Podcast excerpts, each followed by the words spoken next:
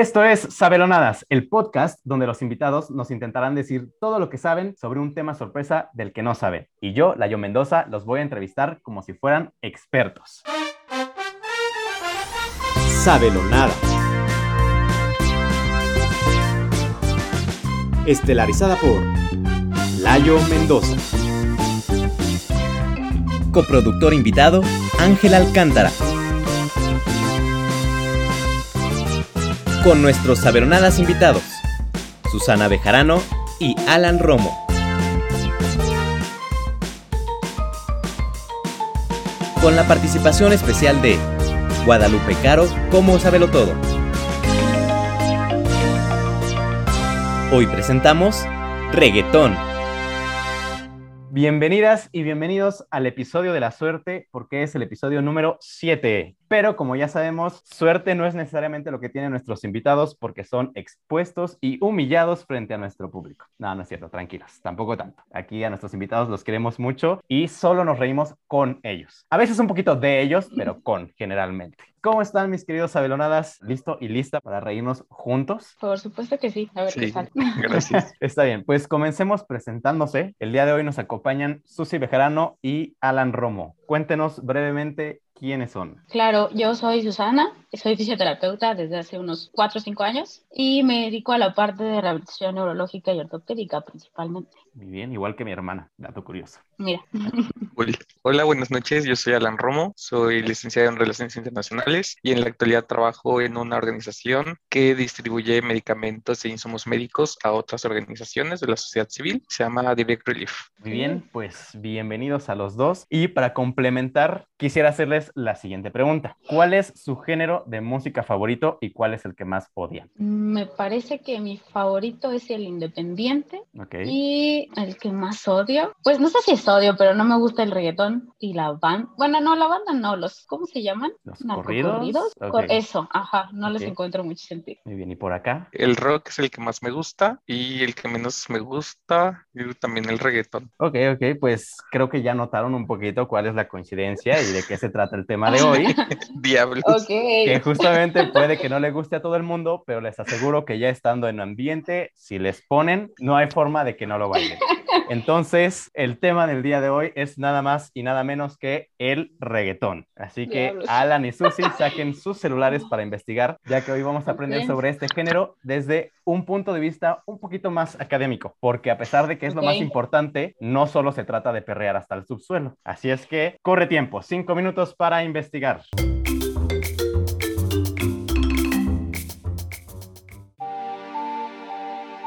Llegaron los ultrajepidarios. Daddy Zombie y Frankel. Esta noche es luna llena. Prepárate que ahí viene, mami. Beso negro y un mordisco, chúpame como vampiro. El ritual va a comenzar, mi pócima debes tomar. Esta noche hay luna llena, es la noche más oscura. Vamos a hacernos travesura, venga mami, tu patura. Atrévete, mami, ven al locurito. El miedo y lo que quiera, aquí te lo quito. Oye, luna llena, quiero sangre fresca, perreando en la mazmorra hasta que amanezca. Esta noche hay luna llena, es la noche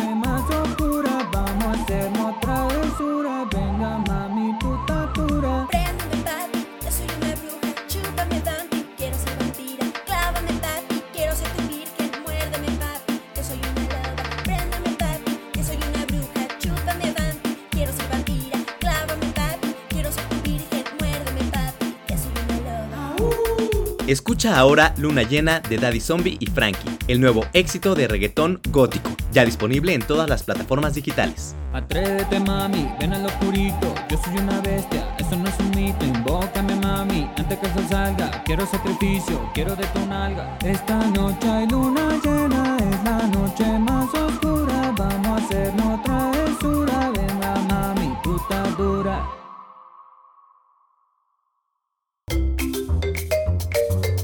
Tiempo, mis nuevos DJs reggaetoneros. Cierren sus navegadores y díganme cómo les fue. Pues mira, Wikipedia me resolvió lo poco que pudo. Pues vamos a ver qué tanto, qué tanto. No, no indagué la mucho. Está ver. bien. Pues prepárense para la lección de hoy, porque ya que son todos unos eruditos en este género urbano, es momento de comenzar con el interrogatorio. Y obviamente la pregunta obligada y que siempre hacemos al inicio es ¿qué es y de dónde viene el reggaetón? Alan, te cedo la palabra. Qué amable, Susi. Bien, Miren, Es básicamente la el primera vez que la mujer le cede la palabra hombre, porque en todos los episodios pasados que ha habido hombre y mujer, el hombre siempre insiste en que la mujer inicie. Bien, Empezamos bien. Hay que Bien, cambiar el orden. equidad de género, siglo XXI. Claro. Así es. Venga, Lan. Básicamente el reggaetón es un movimiento sociocultural que inició en Panamá a través de clubes clandestinos mezclando diferentes géneros con una contracultura del graffiti. Y aquí se puede ver como el reggae combinado con el dembow y combinado un poco con sonideros australianos. Ok. La mayoría de la gente conoce qué es el reggae, pero qué es el dembow. Susi, por favor. Claro, el dembow es un género muy, muy, muy parecido, que justo se combinan estos géneros al tener como en parte cosas parecidas, pero también se complementan, así como, por ejemplo, el dancehall. Inclusive le empezaron a llegar partes de música de Jamaica, en donde se combina esta parte de danza, de muchos sonidos, progresa poco a poco. Como antes la música era como producida por la persona, de repente empiezan a meterle más sonidos con sintetizadores, teclados de música, o van como combinando ahí cositas, pero sí todos comparten estos géneros que tienen ciertas similitudes. Son sonidos muy, muy, muy bailables. Ok. ¿Quién acuñó el término de reggaetón? ¿Quién fue el que escuchó ese género y dijo, esto se va a llamar reggaetón? ¿Y quiénes son los que se consideran los padres de este género? Y así como en el rock, tú sabes, Alan, que te encanta el rock, pues hay ciertos grupos que se consideran que esos son los creadores del rock. Bueno, pues aquí en el reggaetón, ¿quiénes serían los padres del reggaetón? Eh, Realmente fue, si no me dejas mentir, Alan, este Daddy Yankee fue de los primeritos que en la parte más bien de los 70s, en los 2000 él fue el máximo exponente. A ver, de los 70 a los 2000, porque hay como 30 años de diferencia ahí. Sí, claro, pero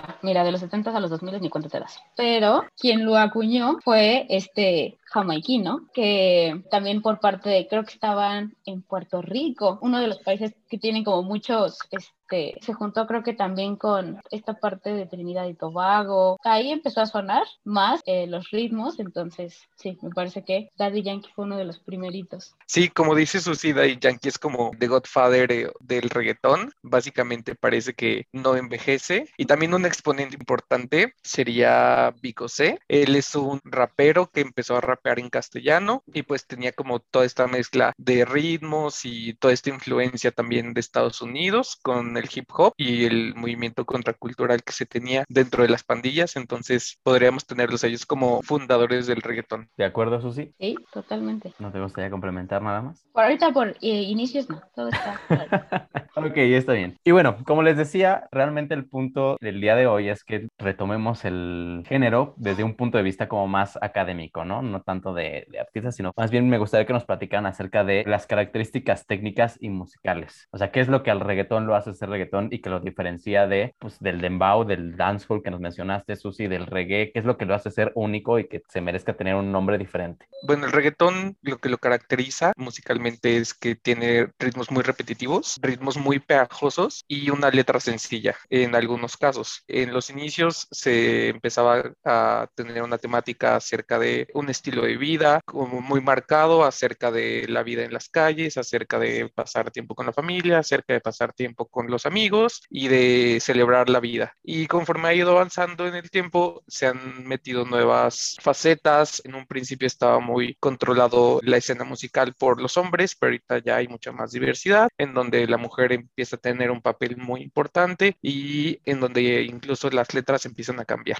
Ok, ok, ahorita siento que me hablaste más como de las características sociales que de las Ok. técnicas y musicales. Esa era la siguiente pregunta, tú me adelantaste. Lo siento. Vamos a ver, Susi, tal vez tú nos puedas comentar de esa parte. de la parte musical, ¿no? Tiene esta parte de combinación, como lo mencionaba anteriormente, de sonidos que ya estaban como muy específicos en cada ritmo musical, como el reggae principalmente, en el que un poquito tomando lo que comentó Alan sobre la parte de lírica, ¿no? O sea, son composiciones, en algunos puntos se llegan a considerar muy básicas, inclusive llegaron a comentar y a alegar sobre que influía en la parte cognitiva de la gente porque no eran líricas muy complejas de aprenderse, sino que eran repetitivas, o sea, tiene mucho que ver que la parte lírica va enfocada a familia, amigos, inclusive en la actualidad se mete un poco de sexo, o sea, es un poco más explícita la lírica y que se compone mucho de sonidos, se le pueden decir sintéticos, en los que se usan tornamesas, pianos eléctricos, cajas ya con sonidos muy, muy, muy específicos, que si uno pone atención en las canciones, comparten mucha, o sea, la estructura es casi la misma, nada más que la diversidad que tiene es como cuando haces una contraseña, ¿no? O sea, realmente la mezcla puede ser infinita, pero realmente la composición musical viene de esto, tomando piezas de cada género, dándole un toque más moderno, que justo es lo que hizo como el boom del reggaetón, ¿no? O sea, al ser algo tan explícito, tan inclusive movido, tiene tanto alcance en la sociedad. Claro. Y Alan, retomando un poquito, tú estabas hablando de la cuestión social y ahorita que mencionó Susi acerca de que últimamente las letras tocan mucho el tema de sexo, yo quisiera que nos hablaras desde un punto de vista académico, ¿por qué es así y qué nos tienes que decir acerca de la polémica que hay de que prácticamente ahorita todas las canciones de reggaetón hablan de puro sexo? Claro, Leo, mira, considerando tantos años que he estudiado el reggaetón, yo podría deducir que esta necesidad de meter siempre temas sexuales en las letras viene de un movimiento generacional en donde las generaciones de baby boomers de 1945 en adelante, baby boomers, generación X, están un poco reprimidas acerca de toda esta temática y de estos roles de género que se tienen dentro de la sociedad, hablando un poco más en, en la parte de Latinoamérica. Entonces, conforme han ido pasando los años, evolucionando las generaciones, hay una liberación sexual y pues la juventud y los principales exponentes del reggaetón que empezaron a tener estas nuevas contraculturas, pues sentían la necesidad de expresar sus sentimientos carnales y amorosos dentro de este arte. Sí, básicamente esa sería una de mis conclusiones. O sea, tú ya estás concluyendo, aunque todavía nos queden como siete En preguntas. este tema.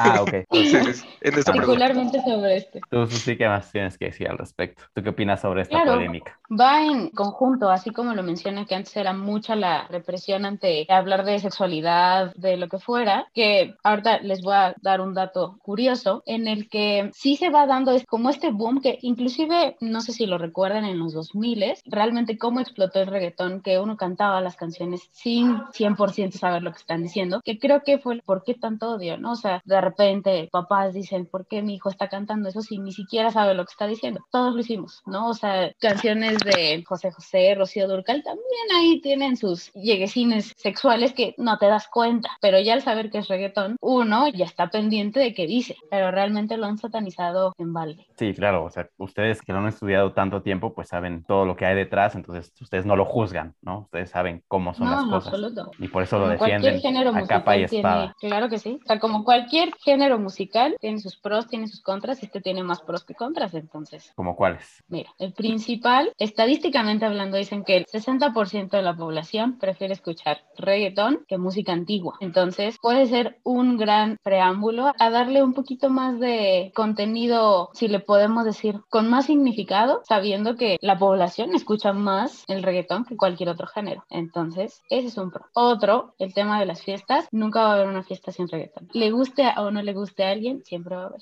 Entonces, los contras ya se están quedando muy, muy, muy sin fundamentos. Alan, ¿tú Pero- podrías comentarnos acerca de otro pro que tiene el reggaetón? Claro, creo que más allá de pro o negativo, el reggaetón es como esa relación de amor-odio que tienes con, ah, no sé, a lo mejor cuando estás a dieta, pero se te antoja una dona, así, la relación de amor-odio. Sabes que en algún momento no es tan bueno, pero te lo terminas aceptando, lo vas digiriendo y a fin de cuentas puedes llevar tu dieta y comerte la dona de una forma mucho más armoniosa. Les quería comentar un dato curioso hace rato con el tema de la evolución eh, en cuanto a los ritmos del reggaetón. Hay una leyenda urbana en donde si tú mezclas ciertas canciones de Daddy Yankee, puedes reproducir la canción de Pink Floyd, The Dark Side of the Moon. Es como un dato que muy poca gente del reggaetón sabe, pero los invito a que lo intenten. Terminando el episodio, voy a descargar muchas canciones de reggaetón y las voy a mezclar para ver si es cierto. Claro. Muy bien, ¿qué más tienen que decirnos sobre el género y su historia? Porque siento que lo tocaron así como muy por encimita, entiendo que fue el preámbulo, claro, el panorama, apenas estamos iniciando, pero no sé si podrían contarme un poquito más a fondo de cómo fue la historia y sobre todo cómo fue que, si dijeron que empezó por ahí, si no mal recuerdo, Alan, dijiste que en Panamá, ¿cómo fue que ya se volvió todo un boom, un fenómeno mundial que no suele pasar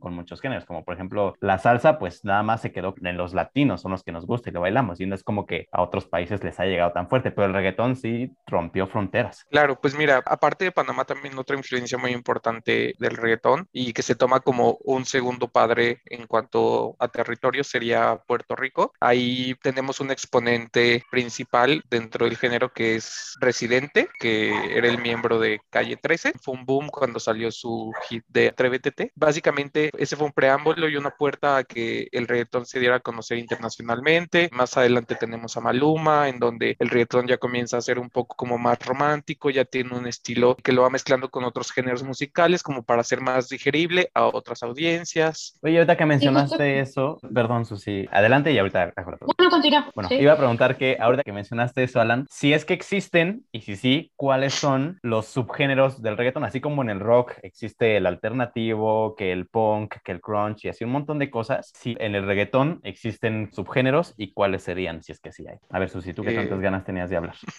Sí, ¿no? Ya, me cortaste mira, pero... Perdón, perdón. Pues existen diversos géneros, cada vez van saliendo más, pero entre los principales está el reggaetón trap, con esta mezcla de como lo urbano, de calles, mucho de la parte de Estados Unidos, el reggaetón más en el que se mete la salsa, como lo mencionabas, la salsa fue como primordial también para el reggaetón, para este ritmo de danza, ajá. Está el reggaetón, como mencionó hace ratito Alan, el más romántico en el que ya entran como personas muy influyentes, que justo un poquito tomando la idea de la pregunta anterior, este boom que está empezando en los 70 si analizamos el tiempo de ahí a la actualidad, lo que nos ayudó y sigue ayudando al reggaetón son las redes sociales, o sea, realmente todos los exponentes son un boom en redes sociales. Al ser un medio que empezó siendo tan chico, empezaron a hacer colaboraciones con gente del medio, no son como tan envidiosos en el aspecto, entonces si Alan hace reggaetón y yo también lo hago, había esta posibilidad de combinación, entonces teníamos más alcances. No es lo mismo que solo mis oyentes me escuchen a mí, a juntarlos, y poco a poquito fue como la razón de por qué fue creciendo tanto el reggaetón, ¿no? Y colaboraciones con artistas ya de alta talla, como lo vimos ahora en el Super Bowl, ¿no? O sea, entra la parte latina donde entró el reggaetón. Entonces cada vez se puede ir diversificando más la cultura del reggaetón, así como sus subgéneros. Claro, complementando un poco lo que dice Susi, el reggaetón creo que tiene esa pizquita que va dirigida a todos. Incluso podemos ver a Maluma haciendo un dueto con Madonna, ya en sus años, pues ya un poco acabados, pero sigue ahí dándole. Este, la influencia de la salsa muy importante, con exponentes también como Shakira, que se mete un poco con salsa, con un poco más de pop, pero que sigue estando ahí el reggaetón inmerso. Y también les quería platicar un poco acerca de el movimiento que se dio en México, acerca de los combos reggaetoneros. los combos reggaetoneros fue un movimiento como subcultural y no, porque sí tuvo la parte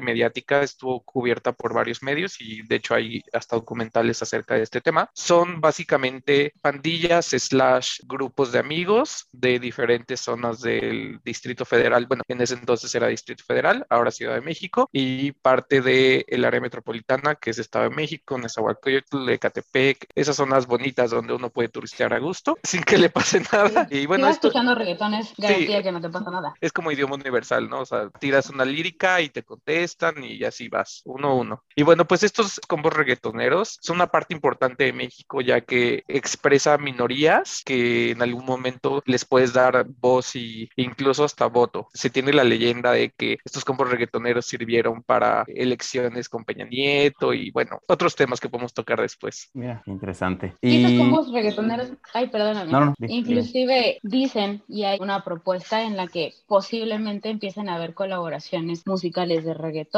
con artistas de rock en español aquí. Entonces pueden prepararse para algo bueno para todos aquellos que no solamente son amantes del reggaetón. Haciendo un spoiler un poco, se tiene pensado una colaboración entre Pablito Mix con un reencuentro de Maná y con la ley también. Entonces, ves esta mezcla de diversidad y, y aparte de generaciones, ¿no? De Ajá, claro. Las nuevas generaciones con Maná y, la ley que son de las generaciones de nuestros padres. Ves, a, los papás invitando a los abuelos, a los niños chiquitos de ahí en el concierto, en el reggaetón, en el sonidero. Un ambiente muy familiar, la verdad. Lo puedes acompañar siempre con una michelada con gomitas, cosas muy lindas. Ok, y ya de nuestras últimas preguntas, me gustaría que nos platicaran un poco acerca de, como les decía, parte fundamental del reggaetón, que es el bellaqueo, el perreo. Mira, la forma más bonita de decirle el perreo es esa, bellaqueo. Si tú lo divides, viene de la parte bella, que o inclusive un poquito, nada más para que suene bien. Pero es eso, si tú lo analizas, el bellaqueo o el perreo es algo muy lindo. Si tú lo ves a fondo, son movimientos muy bien estructurados, inclusive más que una coreografía. Requiere de mucha coordinación de tu cadera, de tus piernas, ¿sí? Entonces, realmente, si el padre del reggaetón es Daddy Yankee, el padre del reggaetón es el bellaqueo. O sea, de todo el movimiento. Es esta parte tan bonita que tiene el reggaetón. Que te Claro, acerca a tu pareja, ¿no? Con la que estás bailando, te acerca Claro. de en otros niveles. Involucra sí. esta conexión de cuerpo y alma y de sentir a la otra persona que está al lado de ti, la conozcas o no, dentro de un sonidero. Tú puedes bailar, acercarte, hacer retas, una cosa muy bonita, como decía Susi. Muy bien, pues ya para terminar, me gustaría que nos compartieran, digo, obviamente ustedes dentro de su conocimiento conocen muchas canciones y muchos reggaetoneros, pero me gustaría que nos dijeran cuál es su top 5 de canciones de reggaetón y de artistas reggaetoneros. Obviamente no se vale repetir, claramente Ok, compártanos. mira, con todo gusto empiezo yo. Claro, por favor. Mira, dentro de mis top 5 artistas está, por supuesto, el padre del reggaetón, Daddy Yankee. En segundo, está, está difícil ponerlos en un top 5. O sea, realmente a mi mente llegan, yo creo que más de 10. Los primeros Pero cinco vamos a que sim- te Vamos a simplificarlo a éxito, a profundidad en, en letras, porque en verdad, si ustedes ponen atención, como lo decía Alan, hay cosas ocultas que creo que en lo que voy a basar mi elección. Daddy Yankee, simplemente por ser pionero, nos vamos a seguir con Maluma. Y estoy en un dilema, pero vamos a meter a J Balvin, a Ozuna y voy a terminar con Carol G. Ok. Que por propuesta voy a poner a Carol G en top 2. Ok. Bueno, yo empezaría con Residente. Me gusta mucho también cómo ha evolucionado el reggaetón y ha tenido discos muy conceptuales, pero nunca se aleja de sus raíces de reggaetón. Daddy Yankee, obviamente, pero sin repetir, yo creo que metería a Don Omar, que es como de la tirada, más o menos. Yéndonos un poco más de street, metería a Pablito Mix, que tal vez no es tan cantautor, él es más como DJ porque es de esta parte de sonideros. Y yéndonos un poco a la parte norte del país, metería a Dromedarios Mágicos, tal vez a Sabino, que ahí le puede meter un dembow bueno, aunque es un poco más de street, pero sí, yo creo que ese sería mi top. Pero nos falta uno, ¿no? Sí, es cierto. Híjole, yo creo que alguien así que escuchas nada más, tal vez a MC Hammer. Ok. Wow, sí. Fue, fue increíble su transformación, ¿no? A todos nos Total. sorprendió cuando sacó sus hits de reggaetón. Y bueno, Y ahora... está regresando. Sí, sí, sí, el, el último hit que salió, ahorita no me acuerdo del nombre, pero el último que sacó nos tenía perreando a todos hasta el subsuelo. Bueno, ahora Alan, empezamos contigo tus cinco canciones de reggaetón favoritas y ya después pasamos con Susi para que igual sea, sea justo. Claro. Claro. Bueno, La gasolina de Daddy Yankee, eh, Entre tus ojos, también una muy buena que se llama ¿Qué voy a hacer? Pero dinos quién la canta. Eh, Para la los que no ¿Qué las voy a hacer conozcan, es- que la Claro, puedan claro. buscar, ¿no? Ok, la de ¿Qué voy a hacer? de Don Omar, la de Muerte en Hawái es de Residente, después creo que yo pondría una de Maluma que se llama Instagram. Y la de, dijiste la de Entre tus ojos, ¿esa de quién es? eh, la de Entre tus ojos es de Cártel de Santa. Ok, muy bien. Susi, Mis cinco canciones favoritas van a tener que ser Chocolate ¿de quién? de, ahorita te lo digo, es un poco difícil de recordar, años Sí, que no a, a- veces pasa que es tu favorita, pero ni te acuerdas de quién es. Sí, Pasa claro. todo el tiempo. Sé que salió en el 94, pero mira, se escuchaba en las tardeadas. Hubo una colaboración con Daddy Yankee, inclusive puede haber un remix próximamente, pero no quiero aventurarme a defraudar a muchos fans. Entonces, Chocolate de Daddy Yankee. En el puesto número 2 me gustaría poner Me Rehuso de Danny, Danny Ocean. Buenísima, a mí me encanta esa canción. Buenísimo. Excelente. Vamos a meter el número 3. Por número de reproducciones en mi playlist estará Una Lady como tú, de Manuel. Manuel Turizo, sí. En cuarto lugar, esta no es mi favorita por ritmo, pero sí por lo que dice, que se llama Atrévete Tete, de Residente. Calle 13 ahí hace un muy buen ritmo, inclusive en festivales sigue siendo una joyita con quien terminar. O sea, con eso cierran el set de Calle 13. Recién está preparando muchas cosas nuevas para que le presten atención a sus redes. Y por último, vamos a colocar, no sé si la mencionaste, la gasolina. Sí, sí, sí, Sí. la menciono. Sí, sí, la mencionaste. Clásico. Es una de Maluma. Cuatro, no, no sé cuántas mujeres. Cuatro mujeres. ok, sí, ya sé cuál. Es esa sesión. Esa es una de mi top 5. Me acompañaba todas las mañanas a mis estudios reggaetoneros. Para mí, máster en reggaetón. Justo para irte ambientando, ¿no? Para las clases. Sí, analizábamos la semántica y Sí, los claro. ritmos. Muy bien, pues ya para terminar, a ustedes que les encanta tanto, me gustaría que les dieran unas palabras a las personas a las que no les gusta este género. Mira, principalmente a toda la gente que no le gusta el ritmo, no le gustan las letras, denle una oportunidad. La mejor forma para animar una fiesta, la mejor forma para romper el hielo, para conectar con el alma de alguien más, es escuchando reggaetón. No hay más. O sea, es la carta de presentación de una persona. El conocimiento que puede tener de artistas, de canciones, de la historia, porque muchos se pueden decir fan del reggaetón, pero sin saber todo este contexto que hace que sea un movimiento y un género musical extraordinario. Concuerdo con Susi completamente y creo que abreviándolo un poco, yo solo les diría que flojitos y cooperando, el reggaetón va saliendo más fácil. Deja que se meta en tu cuerpo, ¿no? Sí. Muy bien, pues muchas gracias Susi y Alan por compartirnos su amplio conocimiento sobre este género que tanto daña y envenena a las nuevas generaciones, según dicen por ahí. Pero bueno, ya vimos que no es así, ustedes ya nos lo aclararon. Pero ahora veremos la verdad detrás del reggaetón, porque el día de hoy nos acompaña una profesora que tuve durante la carrera en una de las materias que más disfruté llamada Historia de la Música y no, de verdad no es por hacerle la barba ni mucho menos. Mis amigos que me conocen lo sabrán cuando preguntan. Y bueno, con nosotros está nuestra sabelotodo del día de hoy, Lupe Caro. ¿Cómo has estado? Cuéntanos un poquito sobre ti. Hola, hola, buenas noches, tardes, mañanas. Digo, por aquello de que pueden escuchar el podcast, verlo en cualquier Exacto. momento. Pues yo soy musicóloga, yo me dedico a la musicología, soy... Es que los títulos nobiliarios siempre me incomodan un poco, pero pues soy, tengo una doble licenciatura, estudié musicología, estudié canto operístico, le hice la artisteada varios años fuera del país, luego regresé, eh, hice una maestría en musicología en la UNAM y estoy pues, ya de titularme del doctorado, pandemia y UNAM, trámites burocráticos Respect. en musicología y pues mis áreas de expertise son los estudios de música popular y también los estudios de género en música y pues llevo ya un rato trabajando en la docencia, ya algunas décadas por lo menos, ¿no? Palabras más palabras. Así es, pues Casi bienvenida. que Lupe. igualamos en estudios. Sí, Por poquito nos hace falta el doctorado, pero lo demás creo que Pero te digo, son títulos nobiliarios, o sea, sí. El slang de la Dicen- calle lo traemos. Exacto, dicen que la práctica hace al maestro, entonces. Pues sí. Por práctica posiblemente te lleguemos a los talones. Casi. O lo, o lo doctor no quita, ya sabes qué, ¿no? Lo- El bellaqueo. cual es cierto, ¿eh?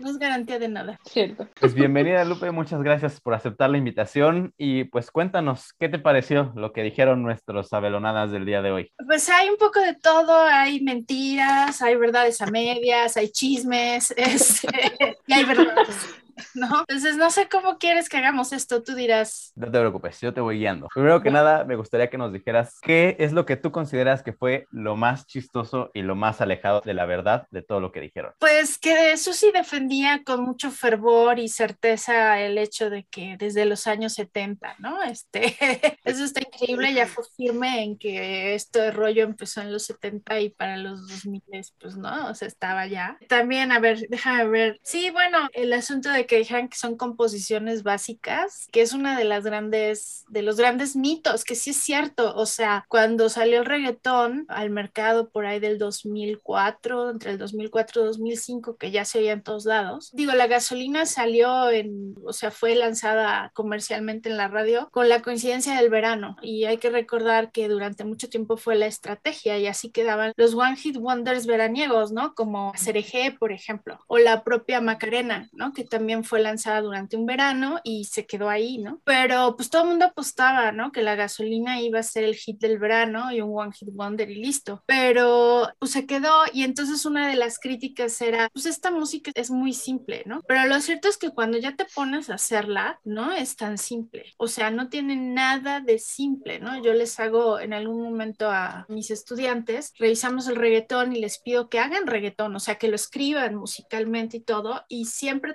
terminan diciendo, pues no, no era tan sencillo como parece, ¿no? Entonces, que era un poco también el, digamos, uno de los argumentos muy fuertes cuando ahí entre el 2005 y 2008 más o menos, no había una categoría dentro del Grammy. Digo, también el Grammy, pues hay que acordarse que es como los Óscares, o sea, es un lobbying, ¿no? O sea, yo propongo a alguien y doy argumentos para que sí sea considerado, etcétera. Pero bueno, una de las cosas que los primeros productores de reggaetón dijeron, pues, ¿por qué no nos toman en cuenta? Y la respuesta de la academia era, pues es que ustedes no pueden entrar, o sea, como que no había una categoría para ellos, ¿no? Porque ¿dónde los ponías? En música pop latina, pues no, no es pop regional, pues olvídate, ¿no? O sea, no había, ¿no? Y uno de los argumentos por los cuales terminaron haciendo una categoría fue porque justo, o sea, el gremio de alguna manera tuvo que reconocer que el reggaetón, desde la producción, pues desde su manufactura y todo lo que implica el proceso creativo, pues no era tan sencillo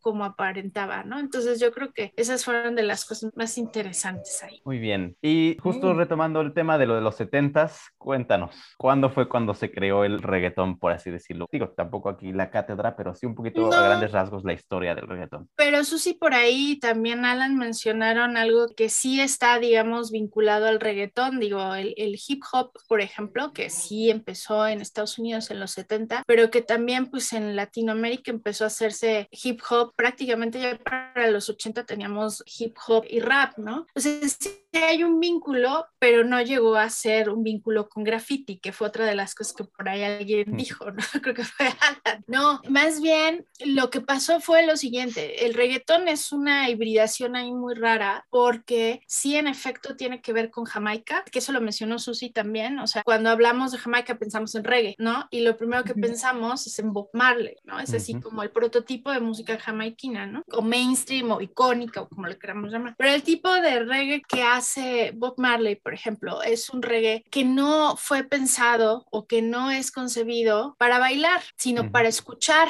¿no? Tiene mucho de cultura rastafari y bueno, en fin. Entonces, ¿qué haces con la gente que quiere bailar? Hay un tipo de reggae que sí se baila y eso se llama dance hall, que por ahí lo mencionó Susi. Y dentro del dance hall, las bases rítmicas que se usan se les denomina rhythms, así como se escribe, así suena. Para dar un poquito de contexto, viene la construcción del canal de Panamá y pues están ahí vecinos. Entonces, cuando se empieza a construir el canal de Panamá, pues se jaló muchísima mano de obra de los países vecinos, ¿no? Desde luego, Puerto Rico aportó una gran cantidad de personas y Jamaica también. Entonces, ¿qué empezó a pasar? Que llegaron ahí y entonces, pues como ha sido en la historia de la música, ¿no? Cuando tú emigras, pues llevas tu cultura inevitablemente que va a encontrar un eco en otras y demás, ¿no? Entonces llegan a Jamaica, empieza, digamos, a popularizarse el dance hall, pero pues no en inglés, sino en español, por ahí de los años 90. Y bueno, y además sonaba el hip hop que ya estaba también en español, ¿no? Entonces ahí se junta un poco todo y el primerito que empezó a hacer reggae en español de manera muy mediática, pues fue el general, ¿no? Ese que cantaba, tú estás bien buena, ¿no? Te ves bien buena, tú estás bien buena y bueno, tenía unas buenísimas, hasta un disco de villancico sacó. Y este, por ahí búsquenlo, sí, por ahí búsquenlo, es, está buenísimo el general navideño. Y entonces, bueno, ¿qué hacía este señor y por qué se le llamaba reggae en español y no reggaetón? Y la respuesta es esta. La base rítmica de los rhythms, ¿no? Este reggae para bailar, se tomó y entonces hubo un señor, un productor musical que se llamaba Bobby Digital Nixon, ¿no? Así era su apelativo. Toma estas bases rítmicas, las modifica un poco y hace una nueva base rítmica para un artista jamaiquino que cantaba rhythms, justamente Shabba Ranks. Y entonces cuando le preguntan, oye, ¿qué es eso? ¿No? Porque es algo nuevo. Y él dice, esto se llama Dimbow. Entonces, cuando el general hace las primeras canciones de reggae en español, la primera canción que le pega de a de veras usó la misma base rítmica que hizo Bobby Digital Nixon para este señor Shabba Ranks. Ahí busquen los videos o busquen en las playlists. Y entonces usó exactamente la misma misma. Es una copia casi fiel, no fiel porque lo hubieran demandado, pero casi fiel. Entonces, igual la primera canción que lanza el general y que se vuelve mainstream se llama Bow. Entonces, cuando viene el reggaetón, que bien dijo Susi, se considera que quien introduce la palabra es Daddy Yankee, porque la primera vez que aparece la palabra reggaetón es en la gasolina, en la segunda, me parece que es la segunda estrofa, puedo estar equivocada, pero ahí dice, le gusta el reggaetón en la cocina, con todo el eufemismo y lo que quieran, ¿no? Y entonces le preguntan en una entrevista a Daddy Yankee, oye, ¿qué cosa es esto? ¿no? O sea, ¿qué tipo de música haces? Y él dice, hago reggaetón. Y ahí es donde se empieza a fijar la palabra que esto nuevo, que no es reggae, que no es música latina, o sea, latina entiéndase con las corrientes más icónicas que iban desde la salsa al vallenato, entonces dicen, ah, bueno, pues esto es reggaetón, ¿no? Entonces, esa es un poco la historia. ¿Y qué tiene que ver Puerto Rico? Que también Alan mencionaba, sí, hay un vínculo con Puerto Rico, pero no con los grafitis y con los clubes clandestinos, fue el hecho de que a través de Puerto Rico, esta música, hay que acordarse, Puerto Rico tiene una situación peculiar en términos de identidad nacional con los Estados Unidos, ¿no? Una situación política ahí particular. Entonces, las primeras veces que se oye estos nuevos ritmos, ¿no? De gente de Puerto Rico es en Estados Unidos, en las comunidades latinas, ¿no? Que tampoco, la verdad es que en la radio no sabían muy bien qué hacer con esto. O sea, así de, ¿cómo lo programamos? Y entonces inventa también un nuevo término, un label, digamos, como suele suceder, y entonces lo empiezan a llamar hispano-urbano, whatever that means. ¿No? Porque pues tampoco era hip hop, ¿no? Entonces, este, pues esa es un poco, digamos, la versión ultra resumida de dónde viene y a dónde fue y aquí estamos hablando de reggaetón, 10 años después casi. Sí, de hecho justo yo recuerdo mucho en una clase que tuvimos que tú comentabas que en un principio las personas que estudiaban música o que hablaban al respecto como que le huían mucho al reggaetón ah, porque no sabían bien qué era, como que estaba entre que sí se va a tomar en serio o no y justo lo oían y, y no había tanta información al respecto porque no se estudiaba porque no se consideraba como un género bien consolidado, ¿no? Sí, de hecho te quemabas, o sea, digo, en los círculos académicos, incluso en la música popular, ¿no? Ibas hacia los congresos grandes y tímidamente aparecía por ahí alguien que quería hablar de reggaetón, pero te veían feo, pues, o sea, sí te dabas un quemón, ¿no? O sea, no, no es que ibas por la vida diciendo, pues yo traigo algo sobre reggaetón, ¿no? Eh, hoy día, pues no, hoy día, digo, es algo que ya está bien establecido, ¿no? Pero sí, sí te dabas, hace 10 años o más, si te dabas un quemón diciendo soy experto en reggaetón o algo así. Oye, Lupe, ¿qué tienes que decirnos con respecto a las cuestiones sociales que nos comentaba Alan? Básicamente yo lo que me quiero enfocar más es a esta cuestión acerca de las letras que son muy sexuales generalmente, tienen mucho que ver con pues esto. esto. Esto viene, digamos, también de entender un poco los diferentes contextos, ¿no? Lo que pasa es que, por ejemplo, si uno mira la situación del reggaetón en Colombia, en Colombia es otro boleto. O sea, aquí en México, digamos, en ciertos contextos, digo, no en todos, nunca hay que generalizar, pero el reggaetón ha sido, al igual que la banda, por ejemplo, han sido géneros que han sido utilizados o que han sido posicionados desde una visión extremadamente clasista, ¿no? Desde esa es música para pobres, esa es música para ignorantes, así, ¿no? O sea, como que todo ese rollo. Que por cierto, o sea, hoy día en el mundo del business musical, el reggaetón y la banda es donde más dinero hay. Dinero Sí, o sea, quieren volverse ricos, produzcan reggaetón. Hagan reggaetón. Sorry, o sea, yo sé que a lo mejor quieren ser el próximo. No, reggaetón, sí, ahí hay dinero. Pero bueno, volviendo un poco a esto, en Colombia pasa algo completamente diferente. O sea, el reggaetón es incluso escuchado en las más altas esferas, ¿no? Por eso subió como espuma, por ejemplo, también la historia de Maluma. Y hay algo bien curioso en las historias personales de los reggaetoneros. O sea, acuérdense que Daddy Yankee tuvo, bueno, Ramón Ayala, que es su verdadero nombre, que no hay que confundir con el otro Ramón Ayala, pero estuvo en la cárcel porque pues era ahí un, pues, un chavo que terminó en la cárcel y demás. Y entonces cuando habla de su pasado siempre hay como este factor de la música me salvó, ¿no? O sea, como que es un factor que ahí aparece. Maluma también, ¿no? O sea, hemos sabido como un poco de su historia de éxito, ¿no? De ser un chavito como de barrio en Colombia y que entonces sube, sube, sube hasta hacer canciones con Madonna que a nadie le importa, ¿no? O sea, la verdad es que la colaboración con Madonna pasó como un poco velada. Sí, tiene mejores. Sí, definitivamente, ¿no? Entonces hay como este rollo también de que yo creo que se alinea mucho como con estas historias medio fantásticas del show business, ¿no? De este rollo de te vas a hacer rico y, ¿no? Y entonces así como en el hip hop encontramos el bling blineo, yo creo que el reggaetón tiene mucho también de este show up, de el hombre muy posicionado con esta masculinidad de yo lo puedo todo y las 24 mujeres de Maluma o, qué sé yo. Sí es cierto que también es extremadamente misógino, ¿no? Alguna vez me preguntaban, pero tú qué piensas, ¿no? Y yo decía, pues neta hay que pensarle mucho, o sea, el mundo es extremadamente misógino, o sea, yo nunca he creído muy bien en ese rollo de que son reflejo de, porque pues eso ya te quita cualquier posibilidad de, si todo es un reflejo, entonces ya mejor no hablamos de nada, ¿no? Sí. Pero sí creo que, vamos, que sí es un pulso importante, ¿no? Y habría también que preguntarse si este tipo de canciones, por ejemplo, ahorita que también mencionaban de las reggaetoneras, si no también esto empodera de otra manera a las mujeres, o sea, como que hay también una carga extremadamente pesimista, pero yo me pregunto si realmente habría que cortar así, o sea, yo creo que habría que ver los casos, habría que ver cuál es la propuesta, digo, porque volviendo a Madonna, cuando sacó este Like a Virgin, todo el mundo así de, ay, pero esto entonces, si no, ¿no? Entonces uno lo ve hoy día y dices, bueno, sí, o sea, hay canciones extremadamente misóginas, muy violentas simbólicamente,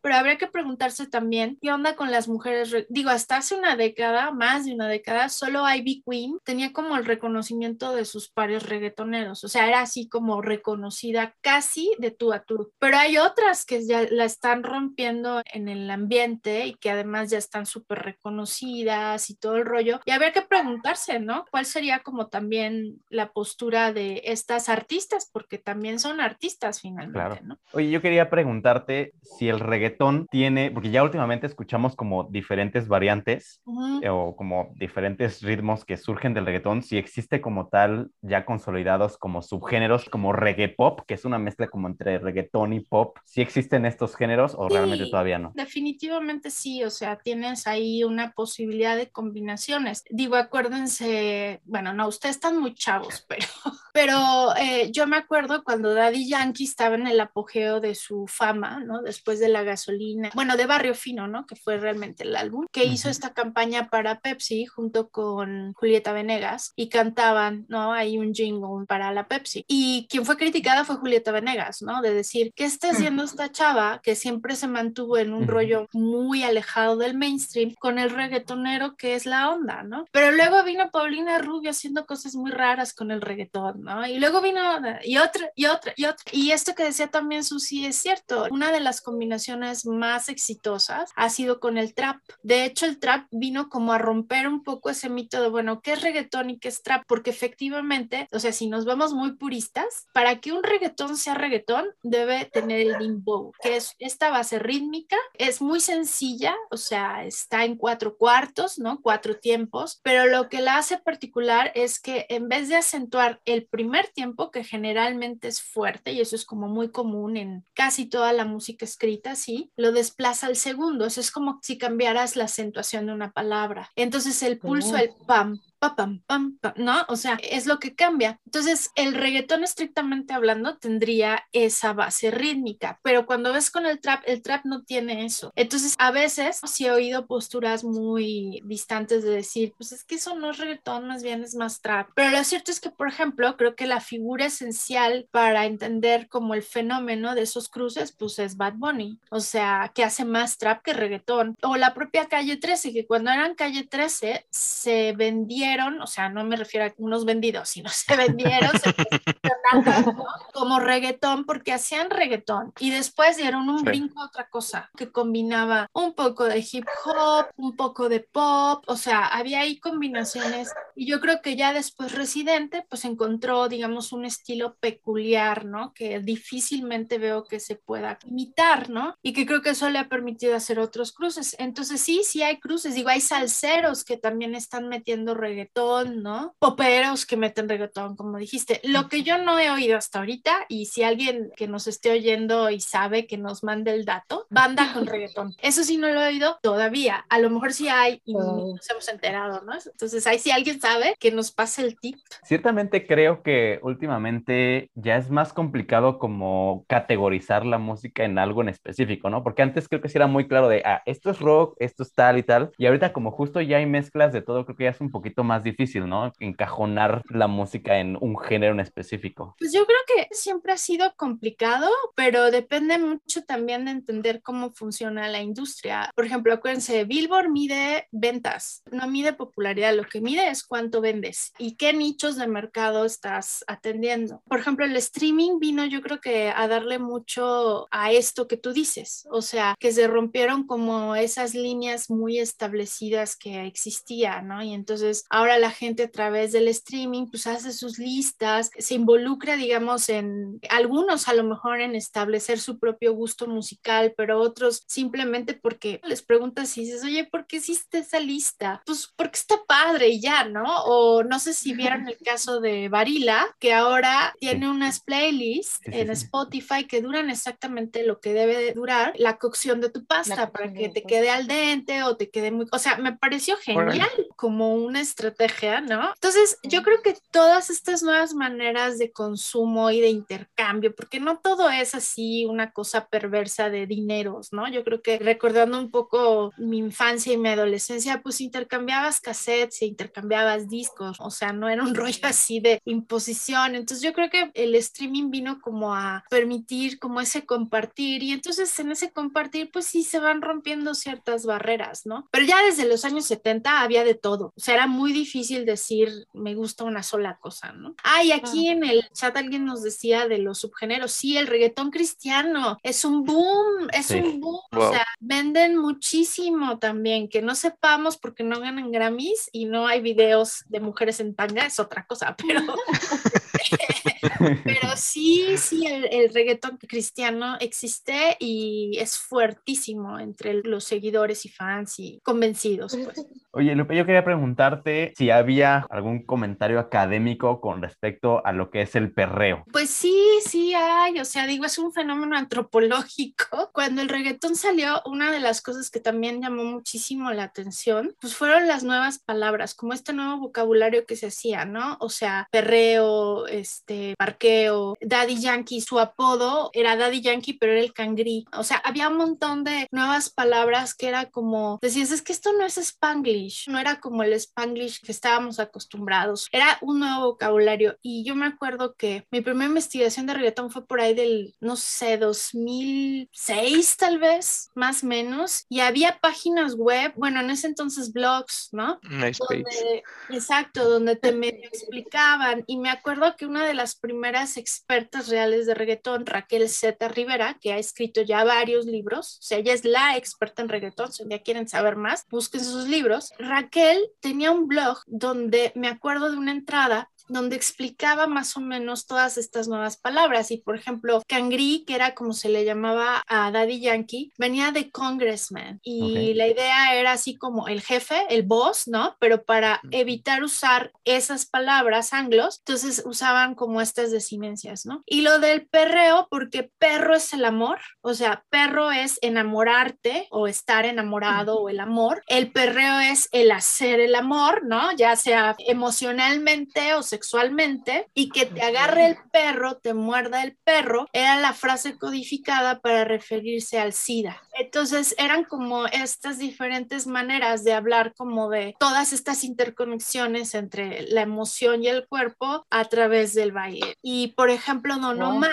que también decía Alan por ahí, este, pues bueno, Don Omar, porque también es de los sí, es cierto, ¿no? Don Omar fue de los primeros que empezó a hacer canciones, digamos, con cierto contenido social. Y por ejemplo, Angelito, si ustedes escuchan bien Angelito, no es una canción de amor en sí misma, o sea, no es este, una canción prototípica de, ay, yo te amo y te moriste y te fuiste y ahora lloro. No, lo que está hablando ahí es justamente, ¿no? De una persona que muere por SIDA y bueno, pues habla de la pérdida a partir de la enfermedad. Entonces, son como un montón de cosas ahí que hay, pero que el vocabulario en ese momento era completamente nuevo, ¿no? Entonces decías, ¿de qué está hablando? Y hasta la fecha siguen y siguen saliendo palabras, ¿no? Claro.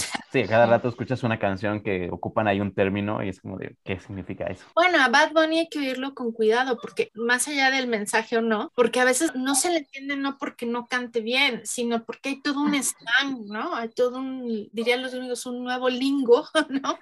que hay que revisar. Y por ejemplo, ahí tú me preguntabas de la academia, pero yo tengo varios colegas que ahorita ya están muy metidos en el rollo del, por ejemplo, el caso de Bad Bunny, y es muy interesante lo que han hecho con la lingüística en Puerto Rico, o sea, recuperar también, porque según lo que he leído, Daddy Yankee utiliza mucho slang puertorriquense, puertorriqueño, o sea, así como Chilanga Banda, que por cierto hay que recordar que no es de Café Tacuba, pero así como Chilanga Banda jugaba un poco con todos estos modismos del español y específicamente la Ciudad de México, ¿no? Ahora se han fijado mucho como en esto que hace Daddy Yankee, que es una cosa ahí también, creo yo, fascinante, ¿no? Perdón, Daddy Yankee, Bad Bunny.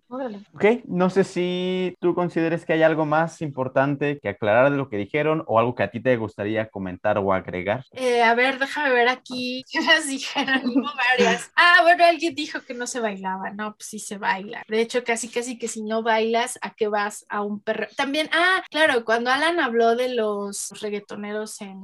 De los combos, sí hubo- ¿no? Los combos reggaetoneros. combos ¿Qué reggaetoneros. es eso? Sí existe, bueno, existió, Bueno, ¿no? existió en algún momento, pero lo que sí pasó fue que se hacían estas fiestas clandestinas, ¿no? Lo que pasa es que uno dice clandestino y entonces te imaginas quién sabe qué cosa, ¿no?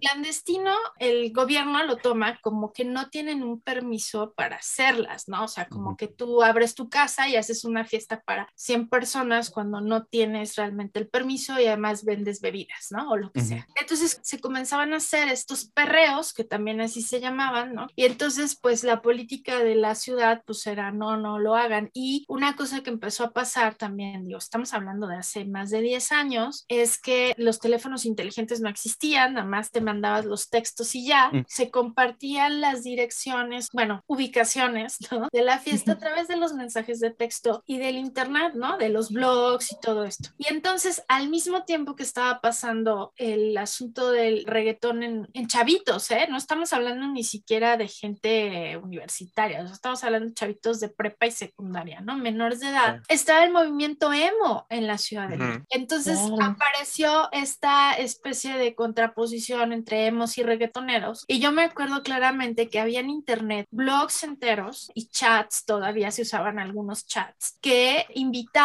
y uno de los grandes lemas era haz patria y mata un reggaetonero, lo cual era terrible, ¿no? Porque, Ujú. oye, decir mata un reggaetonero y haz patria ya me parece una desproporción, pero si buscan, si googlean emos versus reggaetoneros, van a encontrar que había cosas como te llegaban mensajes tipo, hoy no vayas a ir a la glorieta del Metro Insurgentes porque les vamos a dar la madre a, a esos pinches nacos, ¿no? Y entonces cosas así, y Sí. estuvo el gobierno muy metido con esto que decía Alan, porque claro, el gobierno no quería que hubiera algún tipo de, ya sabes, ¿no? Disturbio. De, de disturbio entre Revuelta. chavitos y que esto se saliera de lugar y de control, etcétera, etcétera. Pero sí hubo varias veces que los agarraban en el metro, los bajaban, ¿no? Porque iban todos en bola, en fin. Entonces sí, el gobierno sí fue muy agreste con eso, o sea, hay que decirlo, pero también había un rollo en redes, bueno, no en redes porque no teníamos redes, ya había Facebook, pero no todo el mundo No tenía. Claro, pero en blogs y páginas había este rollo de vamos a darles en la maíz, ¿no? Total, los hemos, pues cada vez los vemos menos, todavía yo otro, y los reggaetoneros ahí siguen, ¿no? Entonces, pues ahí está. Y se ve que tienen para rato los reggaetoneros. Pues mira, aquí estamos 20 años, casi 15 años después, hablando de reggaetón. Sí. Complementando un poco todo esto que menciona Guadalupe, hay un documental que hizo Vice eh, en español acerca de los combos reggaetoneros. Dura como Ok. 15, 20 minutos y te entrevistan como, por así decirlo, como el jefe que organizó a todos estos combos, porque antes como que se echaban carrilla entre ellos y había como peleas peleas y así, y no, o sea, este cuate como que los organizó a todos para que justo se, se calmara un poco este tema con el gobierno, y de hecho, eh, en algunos casos ya el jefe de, del Sistema Nacional de Metro en ese entonces hasta le cerraba los vagones de los últimos, de algunas líneas para transportarlos, porque para él era más fácil dejarlos pasar fácil a que se le hicieran relajos ahí en las estaciones. Pero si vean el documental, está buenazo. Mira, yo pensando que eso del combo reggaetonero te lo habías inventado. Oh, sí, Yo sí. También. No, sí, sí, sí, Sí. fue todo un rollo. Ya realmente no hay, ya digamos, otra vez, ¿no? El reggaetón pues ya está en todos lados, pero sí hubo un momento muy álgido y muy criticado el gobierno, porque por un lado también decían, bueno, se echan todo un rollo sobre los jóvenes y el INJUVE, ¿no? El Instituto Nacional de las Juventudes y no sé qué, y las. O sea, decían, ¿por qué quieren acabar con esto? No, pues es que bailan como si tuvieran sexo. Sí, güey, pero no tienen sexo, ¿no? O sea, Sí. Pues Lupe, ya para terminar, ¿qué podrías decirle a las personas a las que no les gusta el reggaetón? pues que están en su derecho que no les guste, número uno, ¿no? O sea, Claro. a veces a mí como musicóloga me dicen, ¿y qué es lo que no te gusta? Yo digo, tengo una lista y así como, ¿cómo? ¿No te gusta toda la...? No, o sea, no. Pues si no es un zapato a fuerzas, ¿no? O sea, este, definitivamente, entonces que están en todo su derecho de que no les guste y que yo creo que cualquier música tiene un aporte para alguien, o sea, a lo mejor no para Sí. ti, bueno, cuando no estás de acuerdo, no es algo que te atraiga, ¿no? Ni siquiera a veces es un asunto de que te guste o no, simplemente no te interpela, no te llama la atención, no hay algo que te mueve, ¿no? Digo, a mí, por ejemplo, a mi esposo le gusta mucho la trova y yo la verdad es que, o sea, oigo la trova y te juro, sí, las letras son hermosas y hay cosas increíbles y hay toda una historia, pero no la pongo en mi coche porque me, me duermo. Entonces, digo, en este sentido, yo creo que el asunto de que te guste o no va más allá de, a veces de la música misma. Entonces, pues claro, uno está en derecho de disentir y en derecho de querer y en derecho de no querer y la industria lo sabe y listo, ¿no? Y Claro. pues, forma parte de la identidad y yo creo que el reggaetón, nos guste no, va para largo. Ahí va a estar un, otro rato, ¿eh? Cada vez pinta más para ir, o sea, cada vez son colaboraciones con gente que ni por aquí creías que iba a ser colaboración, ¿no? Y sí, y van a salir, así como salen nuevos valores, pues van a haber otros que se apaguen y otros que, en fin, ¿no? O sea, Entonces yo creo que pensar que va a pasar rápido, pues ya fue. Y es que fue. aparte es es súper joven, o sea, el reggaetón es como Muy un joven. puberto, Sí, más o menos. Lo que estamos hablando, o sea, esto hace 10, 15 años apenas era algo que estaba iniciando y que la gente le huía y no quería hablar de eso y apenas está empezando y pues ahorita ya está tomando muchísimo vuelo y tiene para algo. Sí. Y bueno, Susi y Alan, cuéntenos, como siempre yo hago mi investigación previa, yo sabía que a ustedes no les gustaba el reggaetón, precisamente por eso fueron invitados aquí. Entonces quisiera que me dijeran, después de hoy, de todo lo que escucharon, ¿ha cambiado su opinión acerca de este género o no? ¿También es válido? ¿O qué opinan ahora del reggaetón una vez que ya se metieron a investigar un poquito, que escucharon un poquito acerca del trasfondo, etcétera? Pues a mí sí me cambió, la verdad es que yo sí tenía esta parte del mito de que era música muy sencilla de hacer, que de ahí viene como una duda, o sea, ¿por qué no es fácil de hacer? Porque sí, o sea, para mí era todo sonaba igual, las letras no me, como dicen, ¿no? O sea, música te mueve, música no. Yo creo que sí, la de los 2000, que era muy pegajosa, esa todavía yo creo que la puedo escuchar ahorita como gasolina, todas las que se llegaban a escuchar como en fiestas, a la actual, ¿no? O sea, creo que las canciones que mencioné las conozco de puro churro porque de repente, justo en mi ida yo al servicio social, una compañera mía era fanática. Entonces me obligaron a meterlas en la playlist y por eso las ubico, porque si no, conozco gasolina y se acabó.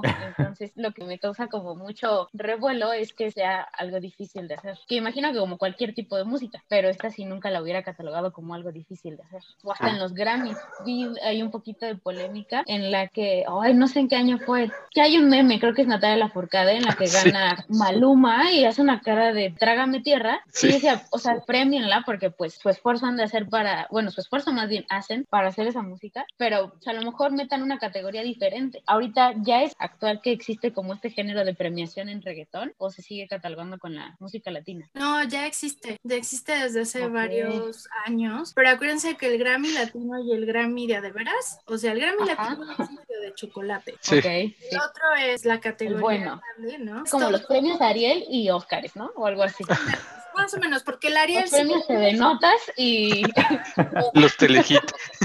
ándale, como, ajá, como a una onda así, ¿no? Pero justo fue la apuesta, ¿no? O sea, de decir, ¿por qué nos sacan y no nos dan chance como de tener una categoría? Y pues fue presión también por parte de la industria, o sea, y además les metemos un montón de varo, entonces no se hagan, ¿no? O sea, sí. claro. Sí. ¿Y tú, Alan? A mí sí me cambia la perspectiva en algunas cosas. Como comentaba Lupe, puedo escuchar algunas canciones, no es como que yo las tenga en mi playlist. Si voy a algún lado y las ponen, no tengo ningún problema. Tampoco soy así como, ah, quítenlo y me voy o algo así. No, cero que ver. Desde que descubrí este documental de los combos reggaetoneros, me llamó mucho la atención desde la parte social y antropológica. Y con lo que comenta Lupe, pues se suma mucho. Y me llamó mucho la atención esta parte de género, en donde por lo menos yo no conozco ninguna exponente mujer. Creo que voy a investigar acerca de eso porque para mí la escena sigue siendo dominada por hombres completamente. O sea, desde mi perspectiva